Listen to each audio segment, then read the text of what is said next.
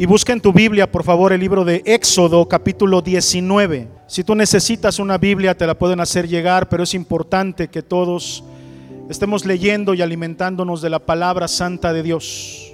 Éxodo capítulo 19, a partir del versículo 1, dice así, en el mes tercero de la salida de los hijos de Israel de la tierra de Egipto, en el mismo día, diga conmigo en el mismo día, llegaron al desierto de Sinaí habían salido de Refidim y llegaron al desierto de Sinaí y acamparon en el desierto.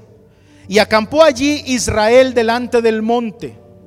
Y Moisés subió a Dios y Jehová lo llamó desde el monte diciendo, así dirás a la casa de Jacob y anunciarás a los hijos de Israel. Vosotros visteis lo que hice a los egipcios y cómo os tomé sobre alas de águilas y os he traído a mí. Ahora pues, si dieres oído a mi voz y guardares mi pacto, vosotros seréis mi especial tesoro sobre todos los pueblos, porque mía es toda la tierra. Y vosotros me seréis un reino de sacerdotes, gente santa. Estas son las palabras que dirás a los hijos de Israel. Oramos todos. Padre, te damos gracias infinitas por esta tarde.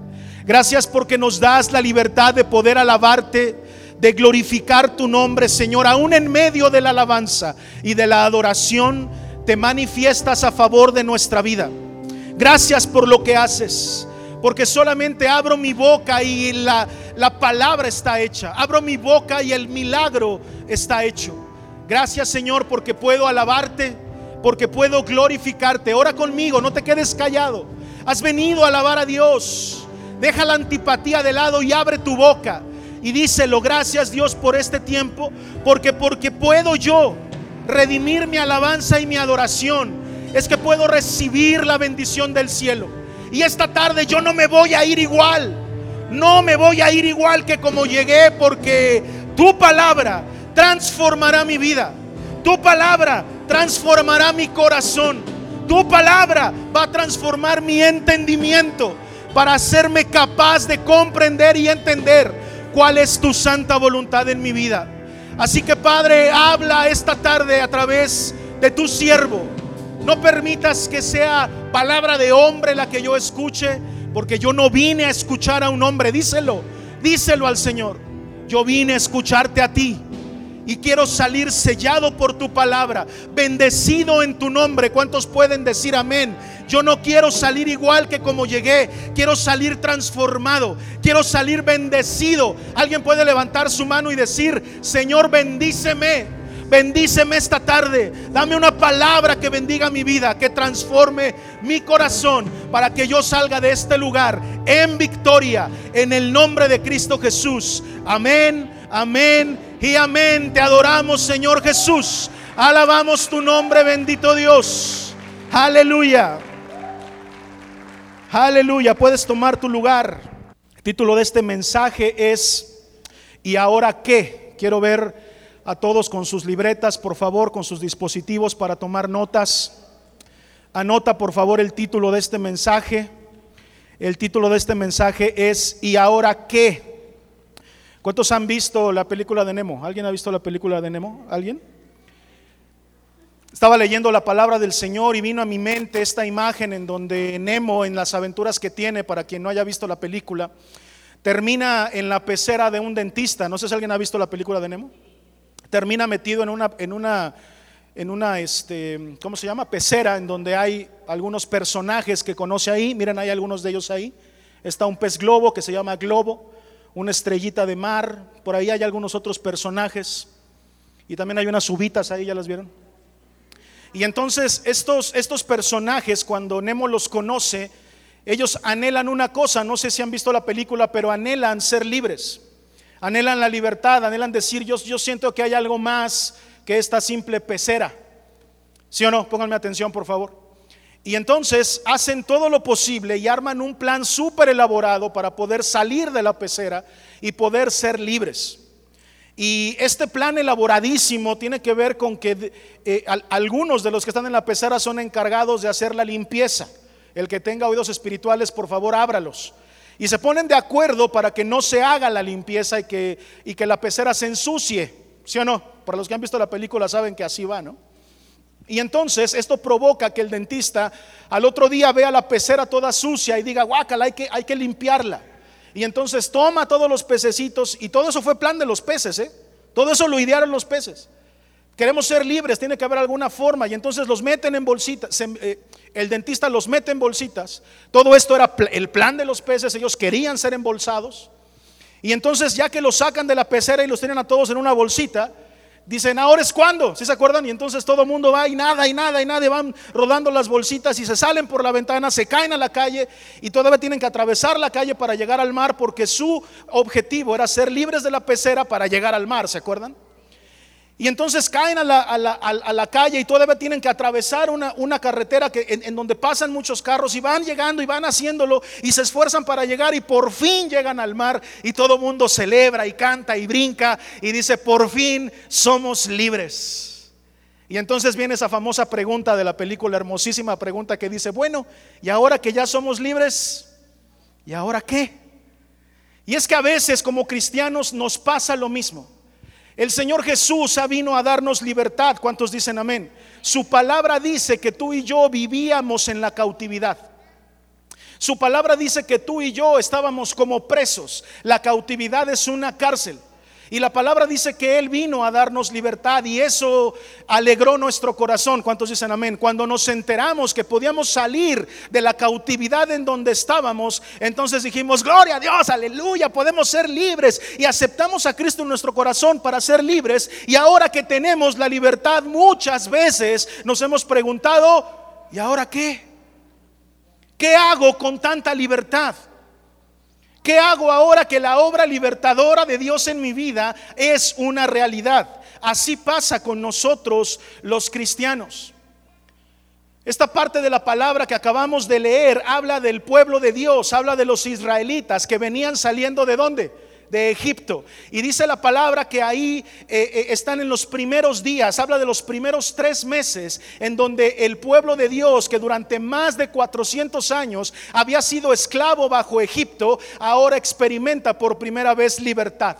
Y como muchas veces nos ha pasado a ti y a mí, a veces ni siquiera sabemos qué hacer con la libertad que Dios nos ha dado a ti y a mí.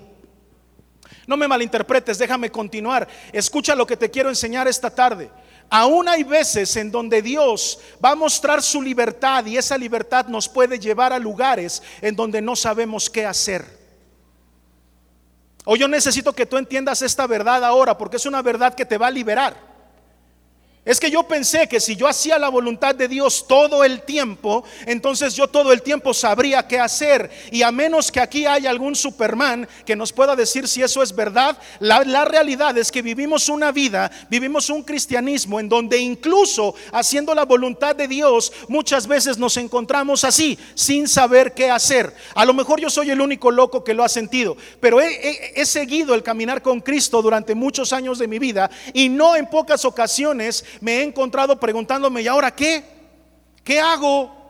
¿Cómo le hago? Yo pensé que por el hecho de ser cristiano me iba a quedar todo clarito, o por el hecho de que creo en Dios, entonces yo sabría inmediatamente qué hacer. Hoy tengo que decirte una cosa que tiene que liberar tu vida y tu corazón. Aún haciendo la voluntad de Dios, muchas veces no vas a saber qué hacer, pero mientras tú estés plantado en la voluntad de Dios, hagas lo que hagas y por lo perdido que tú te sientas, el Señor siempre te va a llevar a un buen destino. ¿Alguien puede decir amén a eso? Aplaude al Señor. Escucha lo que te quiero enseñar. No es garantía creer en Dios y hacer su voluntad el que siempre sepamos qué hacer. Pero sí es garantía que nuestro destino está asegurado en Cristo Jesús. Así que mientras tú estés haciendo la voluntad de Dios, mientras tu corazón esté alineado a la voluntad de Dios, mientras tú sigas caminando en la perfecta voluntad de Dios, tú tienes un destino de gloria. Alguien tiene que decir amén. Aunque te sientas perdido en este momento, aunque no sepas para dónde vas, aunque no te quede claro cuál es el siguiente paso, aunque muchas veces ni siquiera sabes lo que vas a hacer mañana, yo quiero decirte, tienes escrito un destino de gloria. Dios ya vio tu futuro y en tu futuro todo está bien porque el Señor siempre te va. Yo no sé a quién le vine a predicar esta tarde o si a alguien esto le emociona, pero traigo una palabra para alguien que diga, yo no sé qué hacer. Te tengo una palabra. Dios está contigo y te va a llevar a un buen destino porque Dios tiene para ti un destino de gloria. Aleluya. Los israelitas venían saliendo de Egipto. Y si bien Egipto, quiero decirte, era en ese momento una de las potencias mundiales, ¿cuántos lo saben? ¿Cuántos están conmigo? Saben que Egipto era una de las potencias, de las naciones más poderosas de ese tiempo. Y aunque los israelitas eran esclavos allá, eso no quiere decir que no se podían beneficiar de los avances tecnológicos que les representaba vivir, aunque sea como esclavos, en una ciudad desarrollada. Aunque son esclavos, ellos eh, tenían, por ejemplo, trabajo.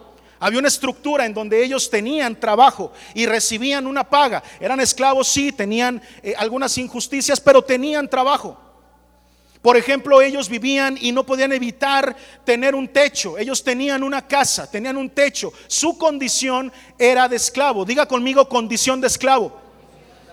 Sin embargo, tenían trabajo y tenían un techo, tenían una casa, ellos eh, tenían comida, ellos tenían acceso a un sistema que los alimentaba. En Egipto había una estructura de trabajo que proveía a todos sus habitantes de alimentos, inclusive a los que eran esclavos.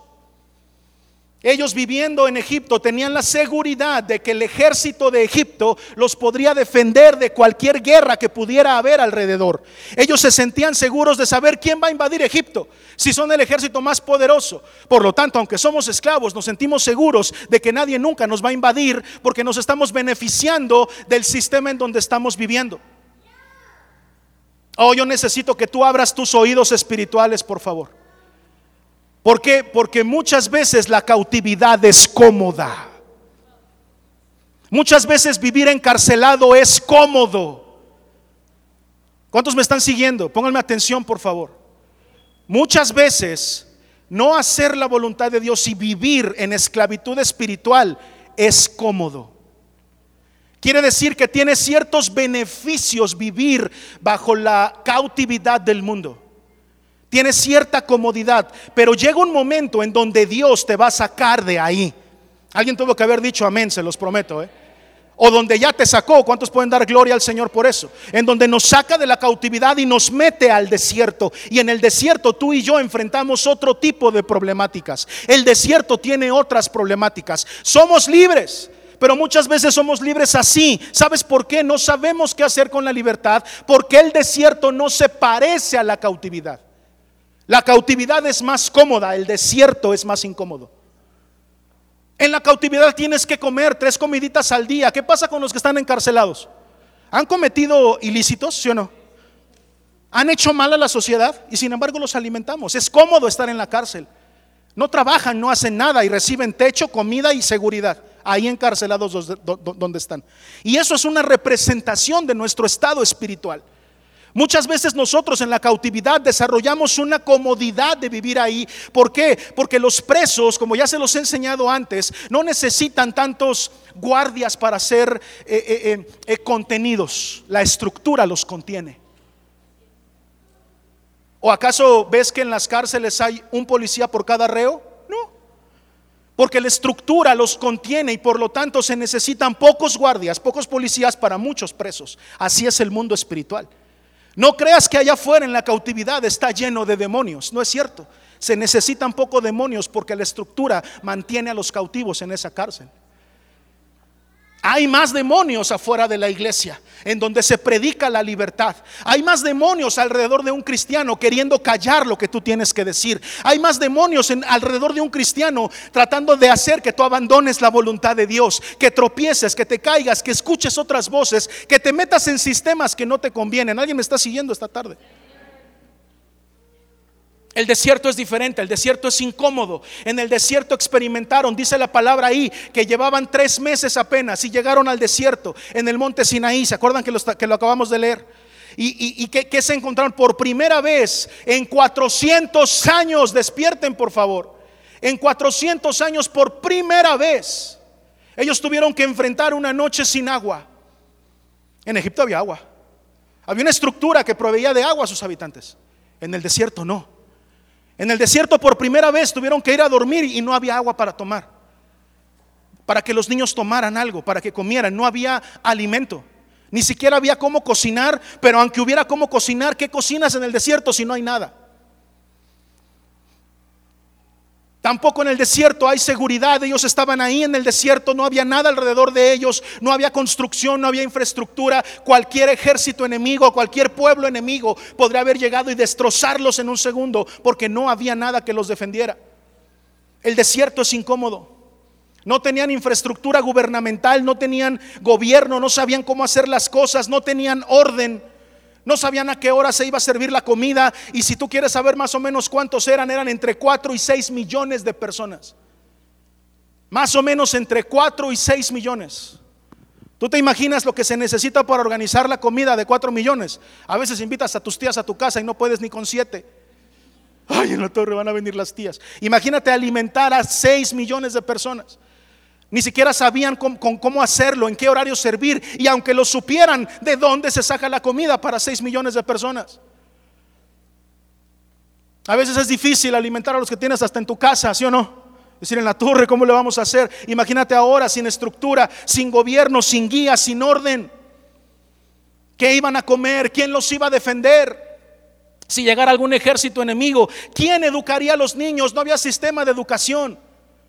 El desierto es así, tiene desorden. ¿Quién iba a educar a los niños? Si eh, eh, entre ellos me imagino que se podrán llegar a preguntar qué vamos a hacer para enfrentar los accidentes y las enfermedades. En 6 millones, ¿tú crees que no había personas que se accidentaran? Por cierto, gracias al Señor, gracias a todos ustedes que se preocuparon por mi esposa, gracias por los mensajes que recibí y que recibió ella también de apoyo. Por lo menos ya aprendió que no tiene que patearme tan fuerte porque se lastima su pie. Pero los israelitas decían, ¿qué hacemos si nos accidentamos, si nos caemos, si nos tropezamos, si nos enfermamos? No tenemos un sistema de salud. ¿A, dónde están los doctores? ¿Con quién podemos recurrir? ¿Cuántos me están siguiendo hasta este punto? Yo quiero decirte una verdad que necesitas tú entender y saber hoy. En ese momento el pueblo, ni siquiera los propios sacerdotes estaban organizados para rendir culto. Así que muchas veces cuando tú y yo andamos en el desierto, a veces decimos, bueno, por lo menos voy a la iglesia, porque ahí voy a recibir una palabra. No, si o no, alguien dígame a eso. Ahí ni siquiera estaban organizados para poder determinar cuándo iba a ser el culto. ¿A qué hora? ¿En qué momento? ¿En qué momento se iba a rendir culto a Dios? Diferentes opiniones, nadie sabía lo que pasaría, puesto que Moisés recibió la palabra de Dios, pero todavía no la había predicado, todavía no la había enseñado. Es decir, Dios le había hablado a Moisés, pero no le había hablado a la familia que tenía cuatro hijos que tenían hambre y frío y no sabían qué hacer. Dios le había hablado a Moisés, pero Moisés todavía no había dado la palabra al pueblo. Tú tienes que entender esto, la cautividad es cómoda y da beneficios, pero la libertad es responsabilidad. Apunta a eso, por favor. Apunta a eso, por favor. La cautividad es cómoda. Vivir haciendo las cosas mal es lo fácil. Vivir haciendo las cosas mal es lo cómodo. Ir a la libertad que significa seguir a Cristo y seguir lo que Dios quiere para ti, eso es verdaderamente difícil porque requiere de tu responsabilidad. Muchas veces algunos de ustedes, muchos, yo lo sé, han llegado a decir, oye pastor, estaba mejor cuando andaba pecando, estaba mejor cuando andaba en el mundial, me estaba yendo mejor cuando, cuando no tenía que preocuparme porque mis negocios estuvieran limpios, ahora no me está yendo tan bien. Claro, ¿sabes por qué? Porque Egipto ofrece beneficios y comodidades que el desierto no. Vivir una vida de pecado es sencillo, es rico, el pecado es sabroso. ¿Cuántos lo saben? Ay, no, ¿qué está diciendo el pastor? No te hagas, pecar es rico. Pecar es sabroso. Mira, te voy a decir, si pecar no fuera sabroso, nadie lo haría. Seríamos todos santos. ¿Por qué lo hacemos? Pues porque está rico, está sabroso. Y vivir en pecado es sencillo, es fácil. Pero cuando Dios te saca de ahí, te hace libre, te va a llevar a un desierto en donde tú muchas veces vas a estar como esos pececitos diciendo, bueno, ¿y ahora qué hago? Y te voy a decir una cosa, tú tienes que saber que el pueblo de Egipto estaba eh, haciendo la voluntad de Dios. ¿Cuántos lo saben? Tú tienes que entender este principio, aún obedeciendo la voz de Dios, aún yendo por los caminos que Dios te diga que tienes que ir, muchas veces te vas a encontrar en situaciones en donde no vas a saber qué hacer. Pero nunca debes de dudar que si estás haciendo la voluntad de Dios tarde que temprano, el milagro y la palabra se van a cumplir en ti. Ah, yo hubiese gritado, hubiese aplaudido, yo hubiese hecho ruido por lo que Dios ha hecho en mi vida, hermano. Tú tienes que alegrarte de una cosa, no de la claridad de nuestras situaciones, sino de la claridad de nuestras convicciones. ¿Se entendió? Yo no me voy a preocupar si tengo clara mi situación o no porque yo lo que tengo claro es mi convicción. Yo creo en un Dios todopoderoso, un Dios que me ha sacado de la tierra de Egipto y que va a cumplir sus promesas en mí. Un Dios que cuando yo no tenía nada me dio, cuando yo no era nadie me vio, cuando yo estaba enfermo me sanó, cuando yo no tenía me dio y me, y provió. Ese es el Dios en el que yo creo, un Dios que nunca se va a olvidar de mí. Aleluya, ese es el Dios en el que yo creo. Aplaudan porque le están aplaudiendo al Señor.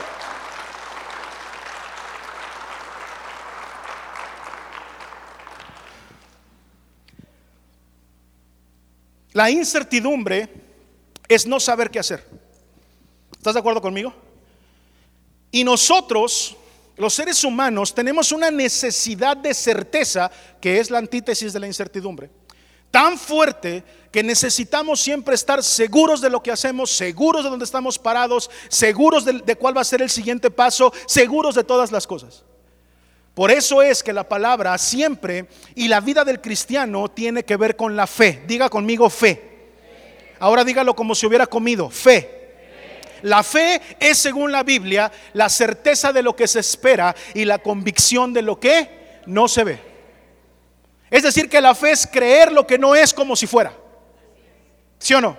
Cuando yo oro por un enfermo, la voy a cambiar. Cuando yo estoy enfermo y alguien ora por mí, yo tengo la fe de celebrar como si ya estuviera sano, aunque no lo vea. Si no puedo caminar y oran por mí, yo me estoy viendo danzando y brincando y gritando porque tengo fe de ver lo que no es como si fuera. ¿No es eso completamente opuesto a la certeza? A saber lo que va a pasar. Nuestra vida, la vida de un hombre y una mujer de fe, tienen que ver precisamente con no ver nada, pero creerlo todo. Con que a lo mejor yo no tengo las evidencias, pero tengo la convicción en mi corazón de que Dios va a cumplir su promesa en mí. Por lo tanto, siempre este que te habla te va a, a picar las costillas espirituales, por así decirlo, para que se active tu fe. Y con eso no estoy diciendo que no hagamos las cosas terrenas que nos corresponde hacer. Ustedes saben que eh, siempre enseño que estemos equilibrados en ese sentido. Pero es importante que como hombres y mujeres de Cristo aprendamos a desarrollar nuestra fe. Amén. Vuelta con el que tienes al lado, dile esa palabra es para ti, te la están predicando a ti. Díselo. Vamos, con fe. El pueblo entonces no sabía qué hacer. Israel no sabía qué hacer. Israel estaba como esos pescaditos Observa la pantalla, así estaba el pueblo de Israel. Moisés y todos los que estaban allá dijeron, bueno, ¿y ahora qué? Ya salimos de Egipto, ya nos tuvimos que enfrentar a nuestra realidad. Éramos esclavos, ahora somos libres, pero ya no me parece tan alegre la cosa, porque ahora me tengo que responsabilizar de mi propia vida. Ahora ya no puedo depender del sistema del que antes yo dependía, ahora tengo que empezar a construir y eso es difícil y se necesita mucho trabajo. Pastor, es que mi matrimonio estaba más fácil cuando andábamos en la, rumba. Mi matrimonio era más fácil cuando andábamos en el relajo. Ahora que nos acercamos a Dios nos peleamos diario. Pues sí, porque la cautividad ofrece ciertas comodidades con las cuales te puedes quedar. Pero en el desierto tienes que aprender a construir. Y construir un matrimonio, les quiero avisar a todos, jóvenes, solteros y los que están casados, no es algo sencillo. Se requiere construir porque no hay estructuras. Y se tiene que caminar y se tiene que avanzar. Tú y yo hemos sido llamados a construir. Alguien por favor diga amén, no se sientan regañados. Hemos sido llamados a construir.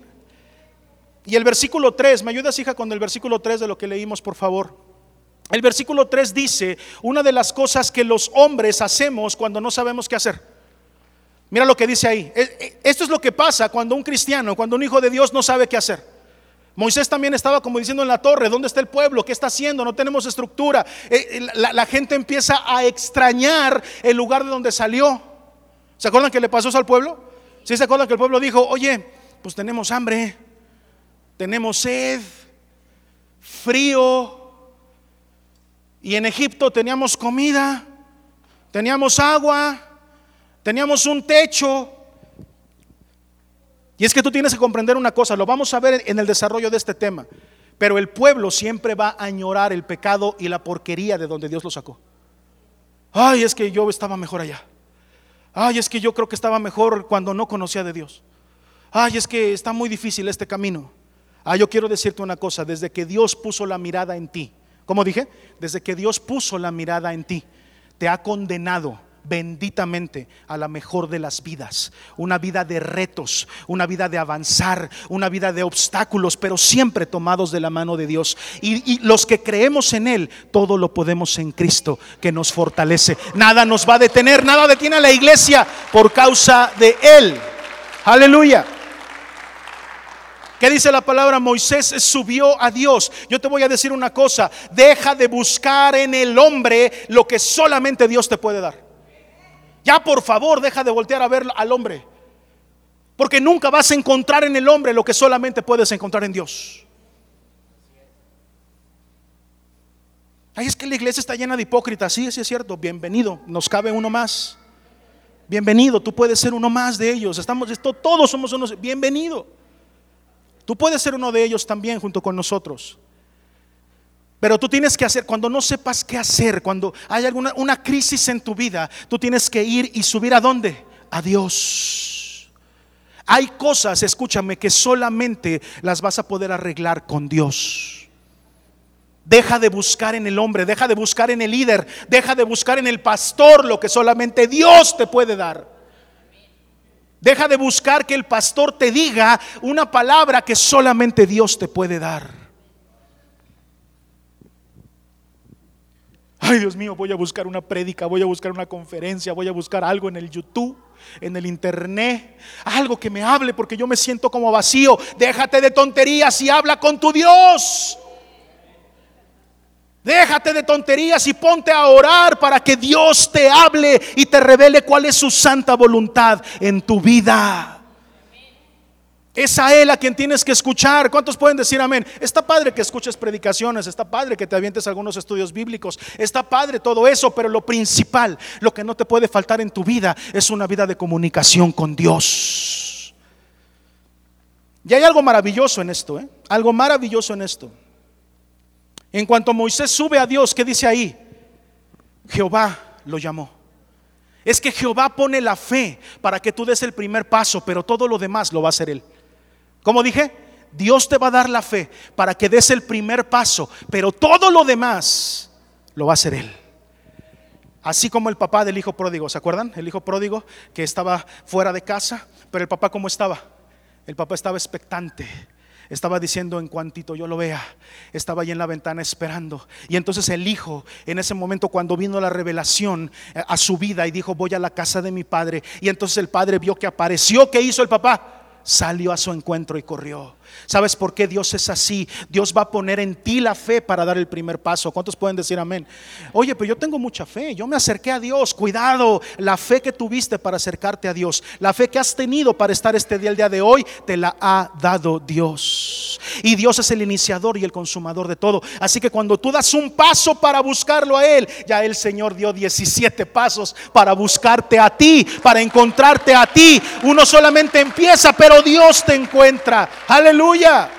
Es maravilloso eso. Y Moisés subió a Dios y en ese momento Jehová lo llamó. Tú vas a entender una cosa. Cuando Dios, em, cuando tú te decides a dar el primer paso, cuando tú quieres avanzar buscando a Dios, Dios va a salir a tu encuentro. Tienes que creer eso. Dios se va a encontrar contigo. ¿Sabes por qué? Porque te ama. Porque está esperando que tu fe actúe. Como dije, que tu fe actúe. La fe que originalmente puso Él en tu corazón como una semilla que florece. Y cuando esa semilla alcance su desarrollo, entonces tú vas a poder dar el primer paso, pero tienes que entender una cosa, ya Dios te ha atraído con sus lazos de amor. Ya Dios ha em, dicho desde antemano que tú serías su hijo. Él puso tus ojos en ti muchísimo antes de que tú siquiera pudieras abrirlos. Así de maravilloso es nuestro Dios. Alguien puede decir gracias Señor por tu amor. Gracias Señor por tus bendiciones. Imagínate tú entonces, dice la palabra de Dios que Moisés subió a Dios. Cuando no sabemos qué hacer, ¿qué tenemos que hacer? Buscar a Dios. ¿La notaste? Cuando yo no sepa qué hacer, lo que tengo que hacer es buscar a Dios. Es, el, primer principio que está ahí. Después de eso, Jehová lo llamó. ¿Qué habrá sentido Moisés cuando dijo, voy a buscar a Dios? Pero escuchó que Jehová le decía a Moisés, ya está preparado el lugar para que vengas. Ciertamente tú tomaste la decisión de subir al monte, pero desde antes que tomaras esa decisión, yo ya te estaba esperando. Y tengo un lugar preparado para que tú y yo platiquemos, a ver qué está pasando. Si tú fueras Moisés en ese momento, con toda la bronca que traes allá abajo, con el pueblo, ¿te acuerdas de toda la bronca, no de allá abajo? ¿Qué le dirías a, Jehová? ¿Qué le dirías a Dios? Yo me imagino que Moisés llegó y dijo, híjole, híjole jefe, ¿no? No, las cosas allá abajo están, uh, ni bajes. Está el pueblo, uh, ya me quieren linchar. No hay comida, no hay agua, no hay techo, no hay seguridad, no hay nada.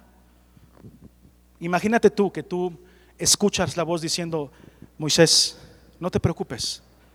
Todo lo que tú necesitas para que el pueblo esté bien está listo y preparado para que te lo lleves y se los des. Ah, qué hermosura. Qué padre es escuchar de parte de Dios cuando dice el Señor, todo lo que tú necesitas, yo lo tengo listo para ti. Si tú tienes una necesidad, yo la puedo suplir. Si tú necesitas algo, no te preocupes, hijo. Dice la palabra que antes de que tú abras tu boca para pedir algo, ya Dios sabe lo que tú necesitas. Aleluya, gloria al Señor por eso. Aplaude, aplaude fuerte. Mira, aplaude porque lo que sigue a continuación no te va a gustar tanto, ni vas a aplaudir tanto. Porque si, si, Jehová pensara, si Dios pensara como pensamos tú y yo, y llegamos y le decimos, oye, no hay comida, no hay, este, eh, eh, no hay agua, no hay techo, no hay seguridad, ¿Qué te imaginas en tu mente de hombre con el aplauso que acabas de dar de la esperanza de que Dios va a suplir todas tus necesidades que Dios le iba a dar a Moisés? Yo me imagino que cuando Dios le dijo a Moisés, ya está todo listo, Moisés dijo, yes, a fuerza. Ya han de estar preparados los ingenieros del Infonavit. los de las casas Geo, ahorita van a bajar y en menos de tres patadas va a haber todo un, un complejo de casas habitaciones donde cada israelita va a tener su casa. Se va a organizar la ayuda. Ahorita les vamos a poner un Walmart allá abajo. Todos van a poder ir y hacer su súper y van a llegar a su casa con provisión y con todo eso. ¿Cuántos imaginan algo así? ¿Sabes qué? Jehová diciéndole a, Moisés, vamos a abrir una Nissan, una, una Nissan allá abajo, una armadora, y vamos a dar crédito a todos los israelitas. Cada quien va a tener su suro último modelo y, con, con precios bajitos. ¿Qué más necesitan, Moisés? Seguridad, sale. Toda la policía de Catepec se va a ir directamente para allá para cuidarlos a todos.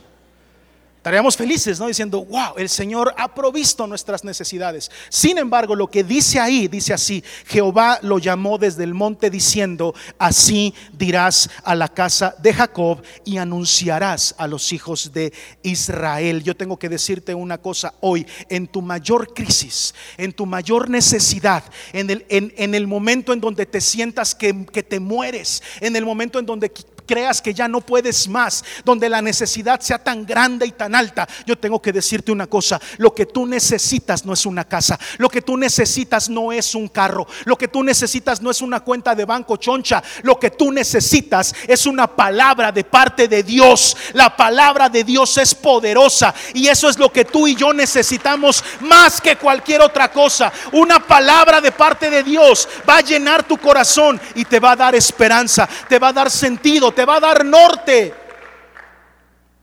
Oye, pero y todo lo demás, cuidado, yo tengo que decirte una cosa, en tu mayor crisis, no busques recursos de este mundo. En tu mayor necesidad, no busques satisfacerlas con las cosas que este mundo ofrece. En tu mayor necesidad, lo que tú más vas a necesitar es una palabra de parte de Dios. Una palabra de parte de Dios te va a dar dirección, te va a dar orden, te va a dar protección y te va a proveer. Buscad primeramente el reino de Dios y su justicia y todo lo demás. ¿Qué, qué, dije? ¿Cuánto? Todo. ¿Cuánto? Todo. Pero ¿cuánto es, cuánto es todo? Pues todo. Todo lo que tú necesitas va a ser añadido. ¿Cuántos pueden celebrar a Dios esta tarde por eso? Yo tengo que buscar primeramente el reino, primeramente la palabra. Eso fue con lo que lo mandó Jehová a Moisés. Señor, hay necesidades. Sí, ahí está la palabra. Ve y diles esto. Pero ¿y, y, las casitas de Infonavit? ¿Y, el, ¿Y el Walmart? ¿Y la Nissan? ¿Y la policía de Catepec? ¿Una cliniquita de IMSS? ¿Nada? ¿No? ¿Por ahí algo para atender a los que se enferman? ¿Nada? ¿No? No, Moisés. Lo que el pueblo necesita está en la palabra que te acabo de dar. El que tenga Dios espirituales que los abra. ¿Tienes alguna necesidad? Algo te hace falta el día de hoy. Veniste porque hay algo que no cuadra. Necesitas un empujón en, algún área de tu vida. Pues déjame te digo que ni el dinero lo va a poder arreglar. Ni los recursos de este mundo lo van a poder arreglar. Lo que tú y yo necesitamos es afinar nuestro oído a lo que Dios tiene que decir. Y si tú y yo oímos, tendremos la bendición más grande de todas, la palabra de Dios en nuestro corazón. El Señor es mi pastor y nada, nada me va a faltar. Nada me faltará, porque Él es mi pastor. Aleluya, aplaude fuerte porque aplaudes al Señor.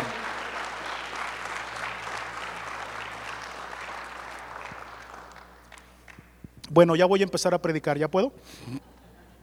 ¿Ya? He concluido la introducción del tema y ya sudé. Moisés baja y lo que quiero que estudiemos esta tarde, apenas estoy empezando a predicar, es con qué palabra lo mandó. ¿Qué provisión le dio Moisés? ¿Qué provisión le dio Dios a Moisés para que bajara al pueblo y supliera las necesidades que estaba pasando el pueblo? ¿Estás listo? Número uno, la primera cosa que Moisés recibió de parte de Dios. Dice el versículo 4, mira, ahí está la primera cosa que le dijo es, vosotros visteis lo que hice a los egipcios. Si dice así o no? Vosotros visteis lo que yo hice con los egipcios.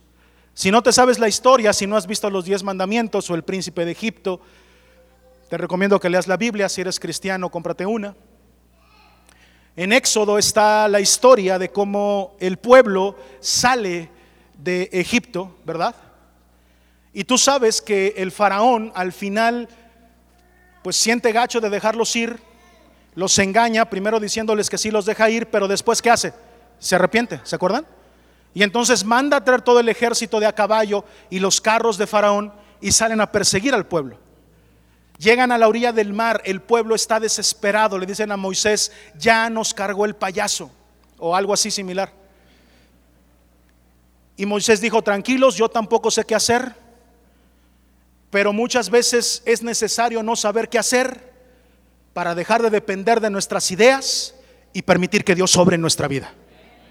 No sé de dónde, a lo mejor porque Dios se lo dijo, a lo mejor porque tiene mucha fe, pero agarró el bastón con el que caminaba, ¿sí o no? ¡Pum! Lo planta, el mar se abre. ¿Se acuerdan de ese milagro? El mar se abre y entonces el pueblo camina sobre suelo seco. Gloria al Señor. Llegan al otro lado. Y entonces vienen atrás los egipcios. Y cuando los egipcios están justamente en medio del mar, ¿qué hace Dios? Cierra las aguas. Y todos los egipcios salen muertos, están muertos, ahogados.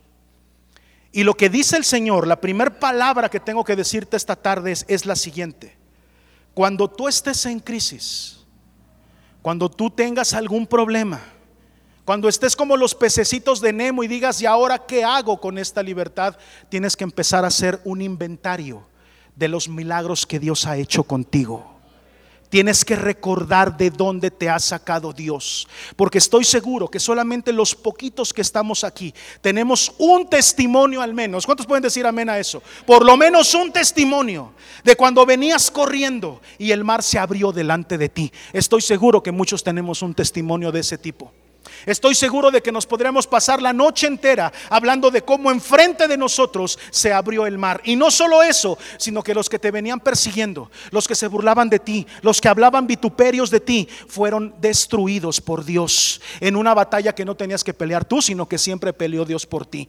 ¿Cuántos milagros tú y yo podemos recordar? El día que tú tengas duda de saber quién es tu Dios, haz un inventario de todos los milagros que Dios ha hecho en tu vida y te vas a encontrar una cosa, el consejo de Dios entonces nunca, cuando dije nunca, olvides las bendiciones que Dios ha tenido contigo, porque no han sido pocas, han sido muchas las cosas de las cuales Jehová nos ha librado. Alguien puede aplaudir al Señor, alguien puede decir, yes, a mí el Señor me ha librado.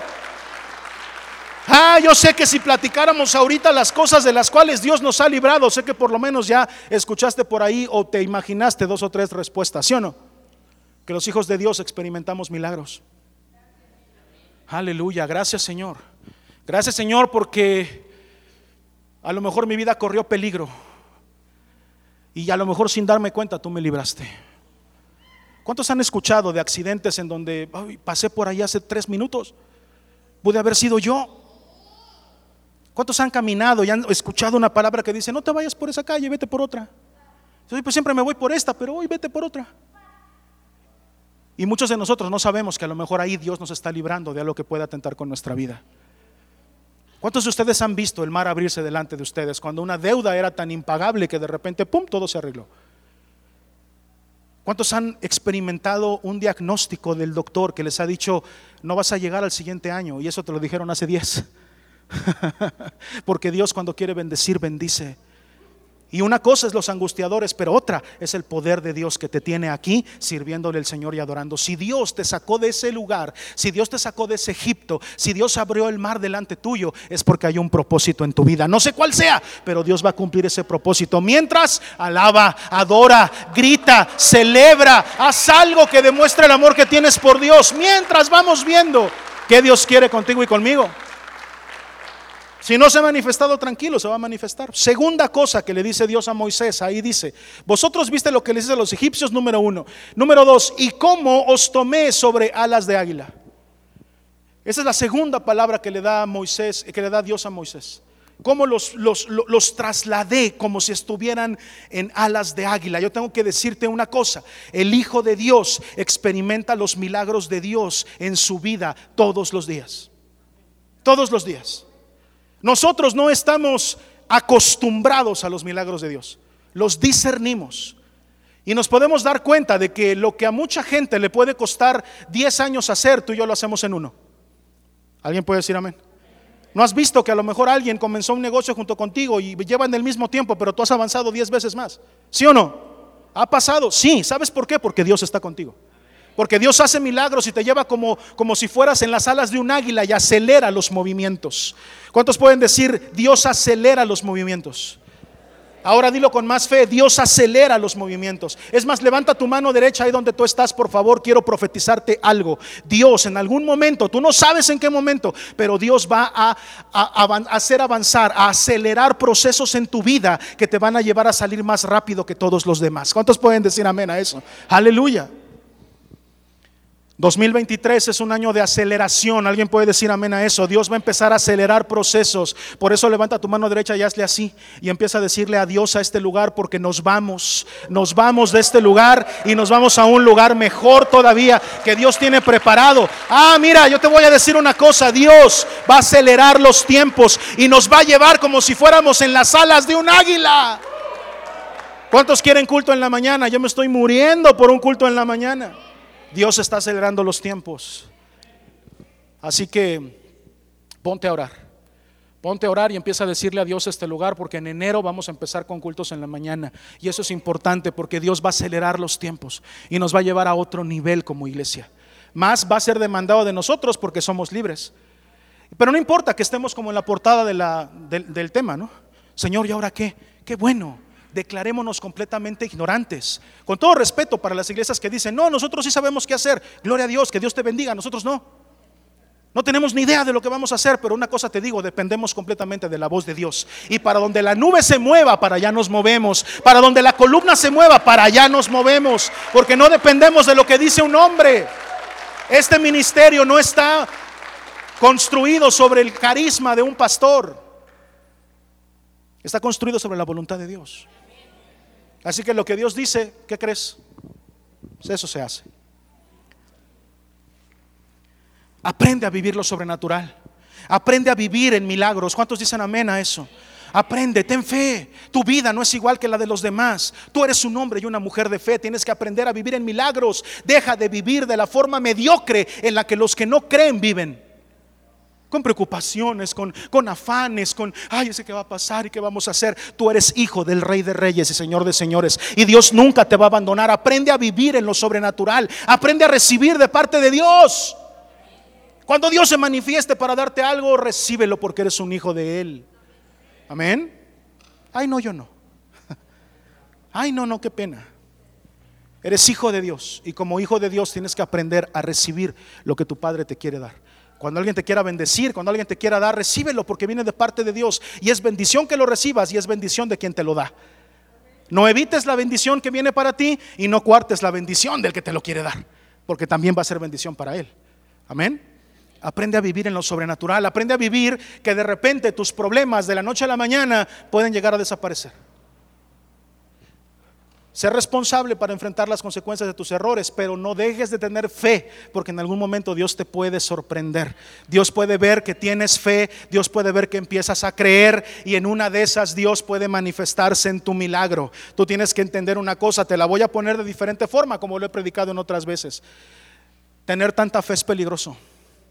Ser un hombre y una mujer de mucha fe es un peligro. ¿Sabes por qué? Porque en una de esas Dios te ve y te concede todo lo que hay en las peticiones de tu corazón. Así que no le, no le aplaudas al Señor tan recio porque en una de esas ocurre un milagro. No, no, no, no, no, no le aplaudas tan fuerte. Tan fuerte no. Porque en una de esas Dios te ve y manifiesta su poder en ti. En una de esas Dios se da cuenta de que le estás creyendo, de que estás entendiendo esta palabra y dice, ah, ya lo vi, ya lo vi, ese sí cree, ese sí tiene fe. Es sobre de él va a ir todo el milagro que el Señor tiene preparado. Así que no le creas tanto, porque en una de esas se te cumple el milagro que le estás pidiendo.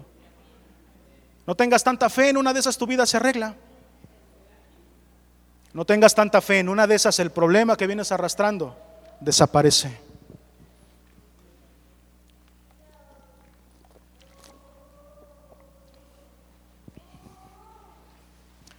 ¿Cuántas oraciones hiciste hace tiempo que hoy son una realidad? ¿Por cuántas cosas estuviste orando que hoy tienes? ¿Cuántas veces estuviste clamando al Señor por un milagro que hoy estás viviendo? ¿Cuántas oraciones han sido contestadas? ¿Cuántas lágrimas han sido vistas? ¿Cuántos dolores han sido escuchados? Y te voy a decir una cosa, no hay ninguna oración, ninguna petición que a Dios se le haya olvidado. No hay ninguna lágrima que Dios tenga en balde contigo. No hay ninguna promesa que Dios te haya hecho que se le haya olvidado. De todas las promesas Dios se acuerda. Y como Él no miente, tarde que temprano, a lo mejor antes, a lo mejor después, a lo mejor pronto, a lo mejor no. Pero lo que sí sé es que las promesas de Dios en tu vida se van a cumplir. Y lo que tú una vez pediste, lo vas a ver. Así como lo que pediste antes, hoy lo estás viendo. Cualquier cosa, ahorita que el Espíritu te traiga memoria. Oye, si es cierto, yo una vez pedí esto y hoy lo tengo. Así también lo que hoy estás pidiendo, lo que hoy estás clamando, va a llegar. El milagro viene. Solamente tienes que aprender a vivir sobre las alas de las águilas, llevado por la mano de Dios. ¿Alguien puede decir amén? ¿Alguien puede aplaudir todavía?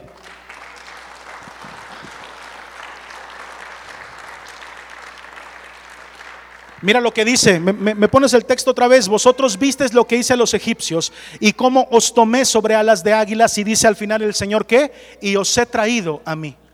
La mayor bendición, te lo he predicado hasta el cansancio que tú y yo podemos tener, se llama Cristo Jesús. Por sobre todas las cosas, tú tienes a Dios en tu vida.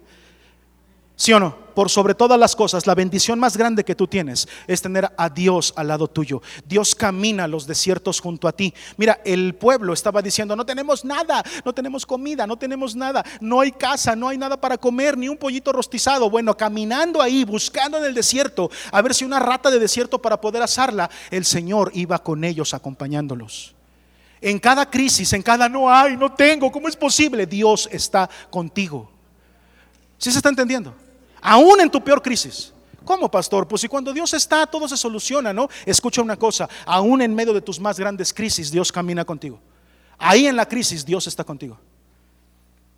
No creas que a Dios le cuesta trabajo como a ti y a mí. Pastor Daniel Nájar, ¿cuántos conocen a Daniel Nájar? Si no lo conocen, síganlo. Es un gran hombre de Dios.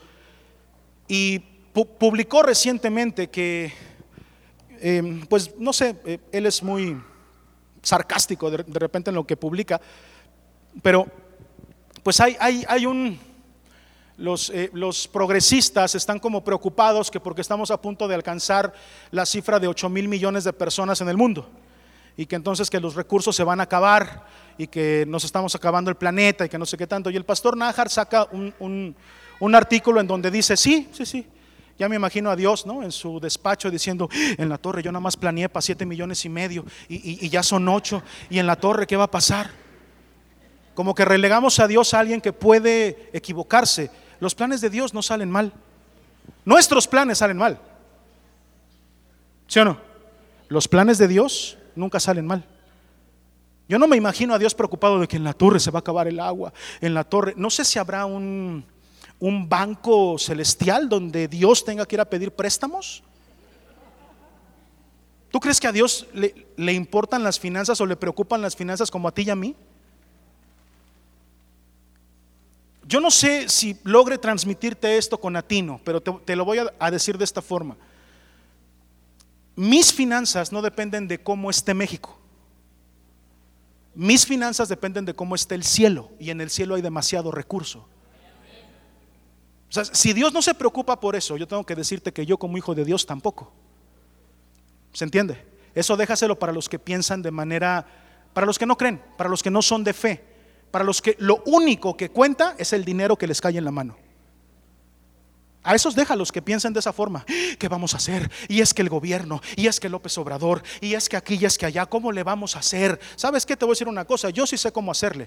Yo tengo fe, porque a mí no me sostienen las finanzas de este país, a mí me sostiene Cristo. Él es mi proveedor, Él es el que me sostiene, Él es el que me dijo que nunca nada me iba a faltar. Y yo decido creerle, yo sí le creo, yo sí le creo.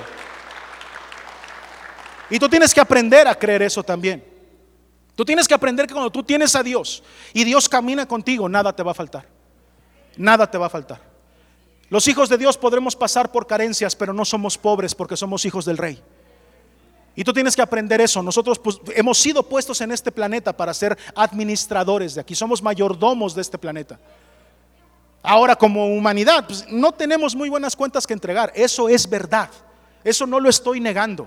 Lo que niego rotundamente es que nuestra mala administración ponga a Dios a tronarse los dedos diciendo en la torre, el agua se va a acabar, el mundo que yo creé no va a ser suficiente. No, Señor, nuestros planes pueden fallar, pero los de Dios nunca. Y Él dijo que esta tierra iba a proveer para el hombre y dijo, de ahí vas a comer. Y fue una promesa de parte de Dios. Los recursos de este planeta siempre van a ser suficientes porque dependen del Creador, no dependen de nuestra administración. ¿Lo hemos hecho mal? Sí, pero Dios es perfecto y nunca nos va a abandonar. Sus promesas siempre van a estar con nosotros. Alguien tiene que celebrar esta tarde. Tengan revelación, por favor.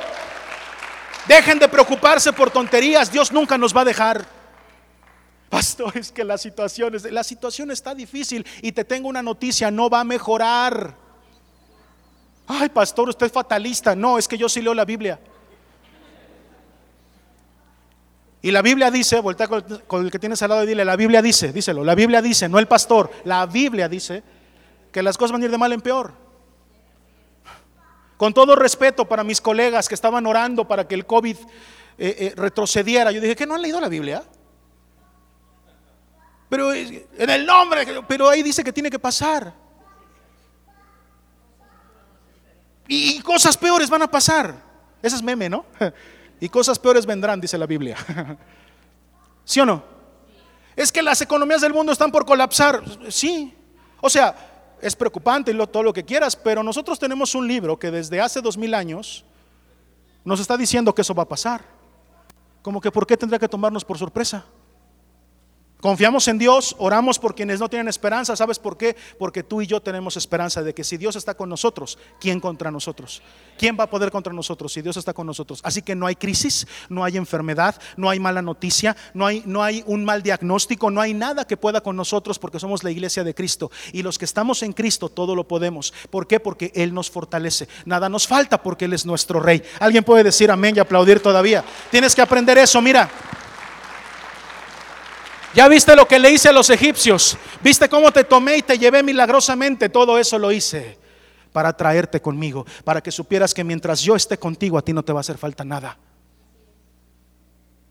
¿Te diste cuenta? ¿Qué hicieron los egipcios, los, israelitas con su libertad? No sabían qué hacer con ella. No tenemos casa, no tenemos agua, no tenemos comida, no tenemos doctores, no tenemos maestros. Los sacerdotes ni siquiera hacen culto para ir un poquito a llorar allá. Y el Señor dice, sí, sí, sí. Sí, todos ustedes vieron lo que hice con los egipcios. Todos ustedes vieron cómo milagrosamente aceleré sus tiempos para que fueran libres. Todo eso lo hice para que vinieran a mí y que sepan que yo les soy suficiente. Bástense en mi gracia. Es todo lo que necesitan. Y yo decido creer en eso. Todo lo que yo necesito lo encuentro en Él, en Dios. No necesito nada más. Todo lo que yo quiero, todo lo que yo anhelo, lo encuentro en Él.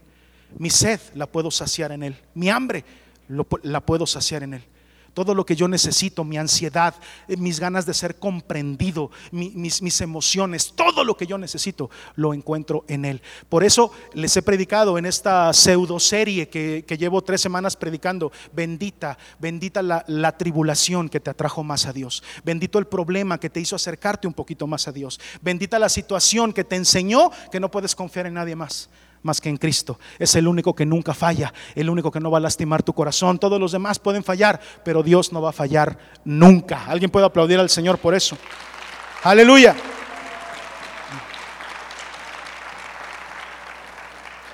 Siguiente versículo, por favor, hija, el 5, ¿qué dice? Otra cosa que les dijo es, ahora pues, si diereis oído a mi voz y guardaréis mi pacto, vosotros seréis mi especial tesoro sobre todos los pueblos. Qué cosa tan bonita, ¿no? ¿Suena lindo? ¿Te encanta ser un tesoro especial para el Señor? Que Dios te vea diferente, que Dios juzgue tu vida diferente. Ser el especial tesoro de Dios es maravilloso, pero yo sería un irresponsable si te dijera que lo eres. Porque antes de ser el especial tesoro, dice ahí, si dieres oído a mi voz y guardareis mi pacto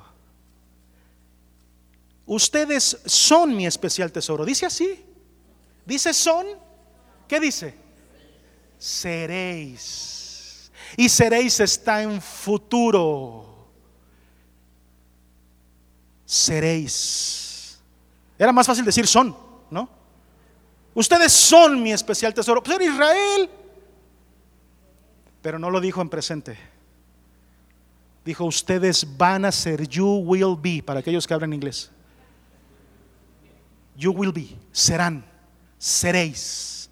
Si primero guardan mis mandamientos, si primero guardan mi pacto, si primero oyen con atención mi voz.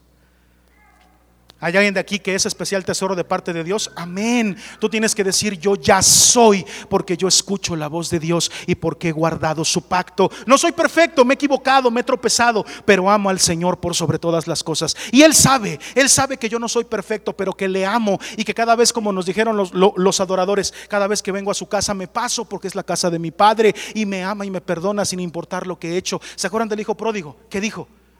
Yo aquí estoy comiendo las algarrobas de los cerdos. ¿Y en dónde? ¿Qué dijo él? Pero en dónde? En la casa de mi padre. Ahí hay recursos.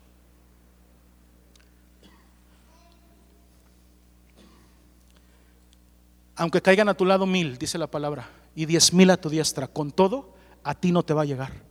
A ti no te va a pasar. Yo quiero que sepas que es importante, conviene mucho ser un tesoro en los ojos de Dios. Porque entonces Dios no, te va a juzgar igual que a los demás, porque te va a ver como especial tesoro por sobre todas las naciones. Ahí lo dice. ¿Qué te conviene? Guardar el pacto, escuchar su voz, caminar por donde Él dice. ¿Cuántos dicen amén? No es fácil. Yo sé que no es fácil hacer la voluntad de Dios, pero te animo a que entre todos podamos ser un cuerpo que camine el camino de Cristo y que nos apoyemos unos a otros, porque todos los que estamos aquí te tengo una noticia, no somos lo mejor de lo mejor. ¿Sí sabían eso? ¿O los, estoy decepcionando? ¿Les estoy lastimando su corazoncito? De decirles es que ustedes son lo más bonito y lo más hermoso. No es cierto, la verdad es que no somos lo mejor de lo mejor. Pero de entre todo eso que Dios nos sacó, algo vio en nosotros que nos ama con especial amor. Puso su mirada en nosotros y somos su pueblo. ¿Cuántos dicen amén? Y por eso es que tú, tú debes de guardar eso en tu corazón hoy. Aunque caigan a tu lado mil. Con todo a ti no te va a llegar porque Dios para, para, Él tú eres un especial tesoro. Así que te conviene guardar su mandamiento, guardar su pacto y hacer las cosas como Él, como Él quiere. Tú debes de entender que Dios va a estar siempre contigo, por eso te trajo hacia Él. Dios está contigo en medio de las incertidumbres, ya lo dije.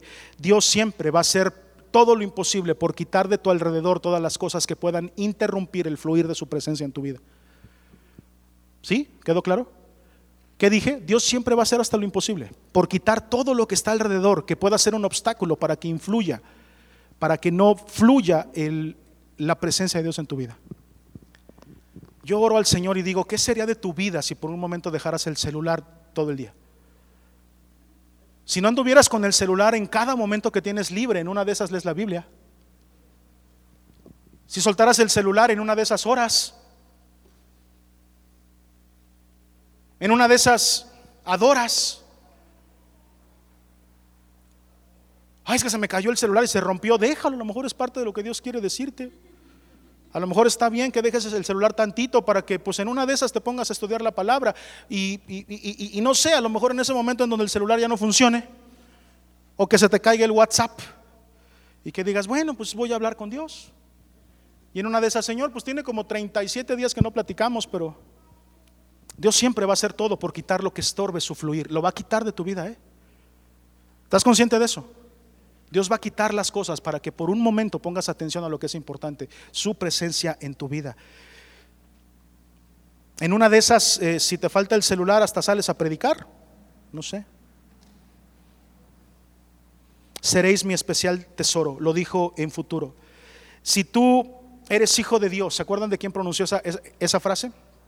Si tú eres hijo de Dios, fue el mismo diablo y se la dijo a Jesús. Porque lo que estaba haciendo es que cuando cuando viene algo a tu vida, lo que va a intentar es mover tu identidad. Si tú eres hijo de Dios, ¿contra qué estaba atentando? Contra su identidad de hijo. Lo que hizo fue atacar quien él era.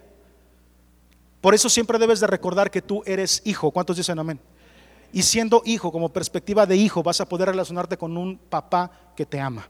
Así que recibe eso en tu vida. Dios te ama y Él anhela que estés de lleno en su casa. Alguien por favor aplauda al Señor y sigamos adelante. ¿Me ayudan con el teclado, por favor?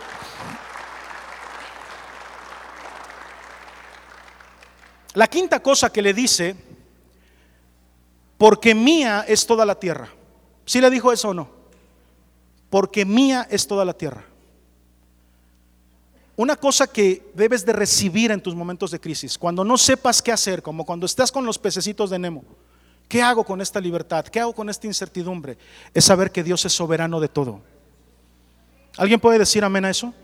Dios es soberano de todo. No creas que Dios pierde el control de repente. En, en, algunos de los problemas que llegaras a tener alguna vez en tu vida, ponme atención por favor, estoy por terminar. No creas que es como que si de repente Dios eh, se desentendiera por un poquito de la computadora en su trabajo como lo haces tú. Y que de repente, ay, en la torre el planeta se me fue de control. Ay, como que no lo vi tantito y, ay, ya se me echó a perder el mundo. Porque a veces parece que tú y yo pensamos así, parece como si creyéramos que en algún momento Dios no está en control, pero tengo que decirte una cosa, Dios siempre está en control. ¿Sí sabías eso? ¿Es, en serio, pastor? ¿Hasta, ¿Hasta en mis peores momentos? Sí. Hasta en tus peores momentos Dios no ha dejado de tener el control porque Él es soberano de todo. Una doctrina fundamental de esta casa que te vamos a enseñar siempre es que Dios es soberano por sobre todas las cosas.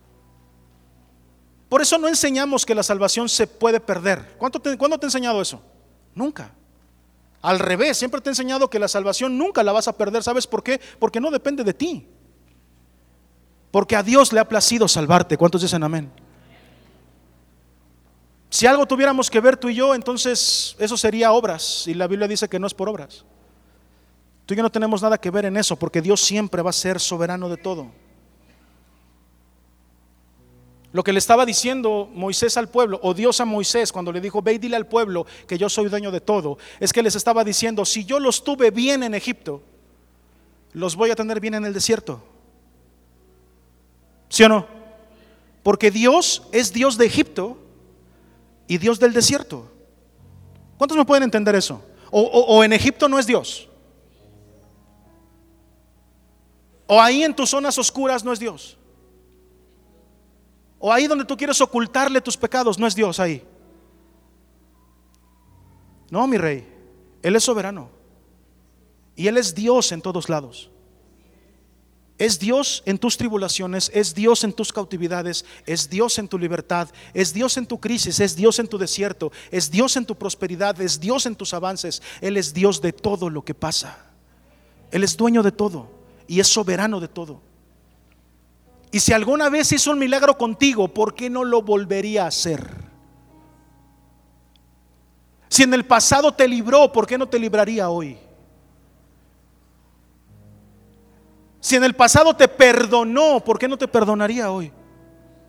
Si Él es soberano. Él es soberano de todo.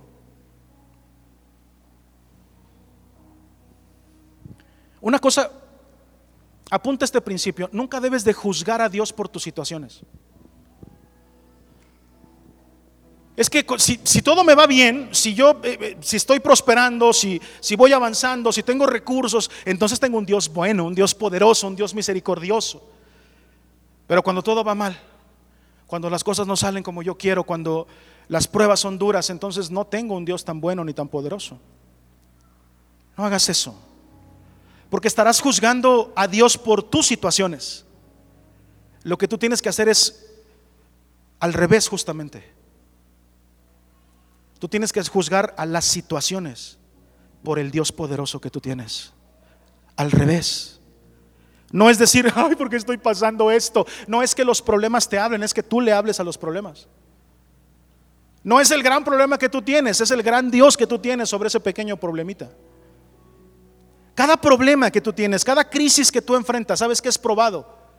La idea que tú tienes de Dios en tu cabeza. Porque no hay ningún problema ni ninguna crisis que sea más grande que el Dios poderoso que tú tienes. Alguien puede decir amén, hubo pocos amenes, pero tienes, tienes que recibirlo en tu corazón hoy esta noche. No juzgues a Dios por tus situaciones, juzga tus situaciones por el Dios poderoso que tienes. No son las circunstancias las que determinan el poder de Dios, es el poder de Dios lo que determina tus circunstancias. Así que si Dios te ha sacado adelante antes, lo hará ahora. Si Dios ha sido poderoso en el pasado, te tengo una noticia. Dios puede ser poderoso en tu presente y poderoso en tu futuro.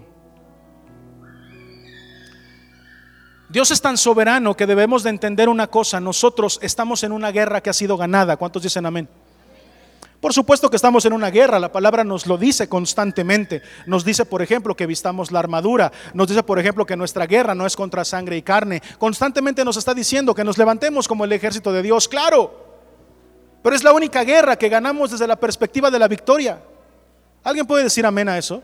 Es una guerra que ya sabemos por antelación que ya está ganada, porque Cristo la ganó en la cruz del Calvario.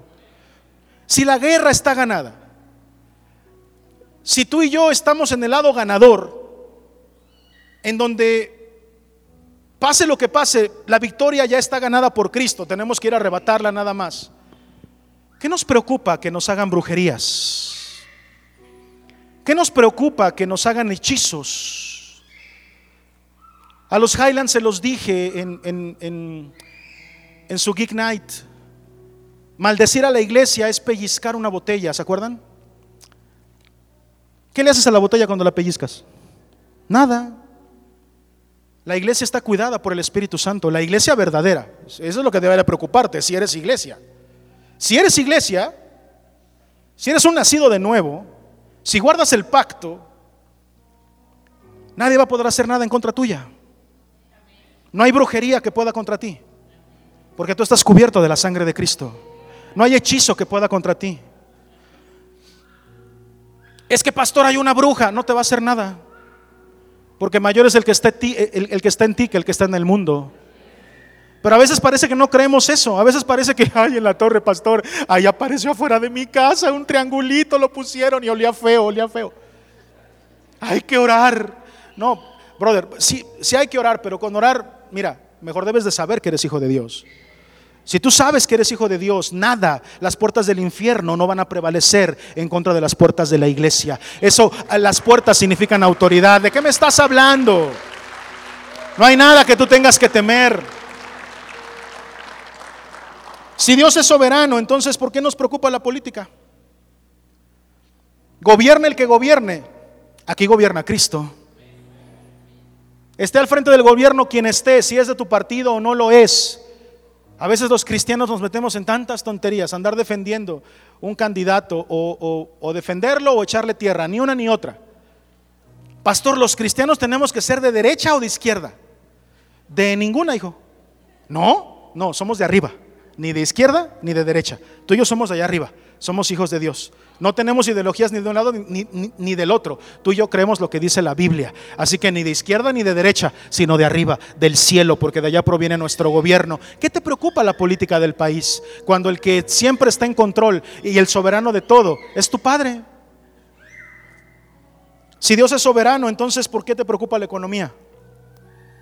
Todos los que especulan acerca de la situación económica dicen que 2023 va a ser un año muy difícil. ¿Está bien? Puede ser. Pero lo que sí sé es que tú y yo vamos a estar cuidados. Que tú y yo vamos a estar sostenidos. ¿Alguien lo cree? No estoy negando que vaya a haber crisis. Puede ser que sí. Lo que te quiero decir es que tú y yo vamos a pasar ese mar en seco. El mar a ti y a mí se nos va a abrir. Y vamos a pasar y vamos a, a atravesar ese mar completamente en seco. Porque somos la iglesia de Dios. Y la iglesia de Dios está cuidada por papá, por su Espíritu Santo. Nada nos va a faltar. Aunque sea la peor crisis que podamos ver. Y se, podrán, se podrán derrumbar cosas alrededor de nosotros, pero a nosotros ¿qué nos va a pasar? Nada. Porque estamos cuidados por Dios. Amén. Número 6 y termino con esto. El Señor dijo, me seréis un reino de sacerdotes. El Señor siempre tuvo en su intención que la iglesia fuera un reino de sacerdotes. No un sacerdote y pueblo. ¿Qué dije? No un sacerdote y pueblo. Mientras esa estructura siga vigente, mientras exista sacerdocio, va a existir pueblo pecador. Mientras tú no entiendas que el sacerdote de esta casa no soy yo, sino que somos todos, siempre va a haber una división entre cleros y, laicos. Una división que nunca estuvo en el corazón de Dios, porque aquí tanto eres sacerdote tú como lo soy yo, como lo es cualquiera. De hecho, parte de nuestra independencia eh, eh, eclesial, por así decirlo, de la reforma de la iglesia que se celebró el mes pasado, tiene que ver con eso. Con romper ese esquema de que solamente un sacerdote puede hacer las cosas. Tú y yo somos un reino de sacerdotes. ¿Cuántos pueden decir amén? Tú ejerces sacerdocio de la misma forma que yo y que todos. Somos un reino de sacerdotes. Por eso es que no puede haber iglesia piramidal. Porque la iglesia piramidal pone a una persona en la punta y aquí no hay punta. Aquí somos un ejército. ¿Cuántos dicen amén? Si todos somos sacerdotes, si tú tomas tu papel y tu lugar como sacerdote de esta casa también, como sacerdote de tu casa principalmente, entonces nada nos va a parar. Nada nos va a detener. Y 2023, lejos de ser un, un, algo que esté en contra o, o, que tenga resistencia, si la tiene, gloria a Dios, porque los aviones necesitan resistencia para despegar. Mira, mientras más fuerte sea la resistencia el próximo año, más alto nos elevará el Señor. ¿Alguien puede decir amén a eso? Mientras más vientos en contra vengan, más alto volaremos, porque el Señor es el que nos lleva en sus alas. ¿Cuántos pueden decir amén? Si Dios dice, si Dios dice que sí, no hay nada que detenga ese sí. Si Dios dice que no, no hay nada que detenga ese no. Por eso escuchar la voz de Dios es tan, tan importante. ¿Sabes en qué termina esta historia? Te dejo de tarea el, capítulo 19 de Éxodo. Esta historia termina en que cuando Moisés baja con estos seis puntos que Dios le había dado, en tres versículos para seis millones de personas, tres versículos para seis millones de personas.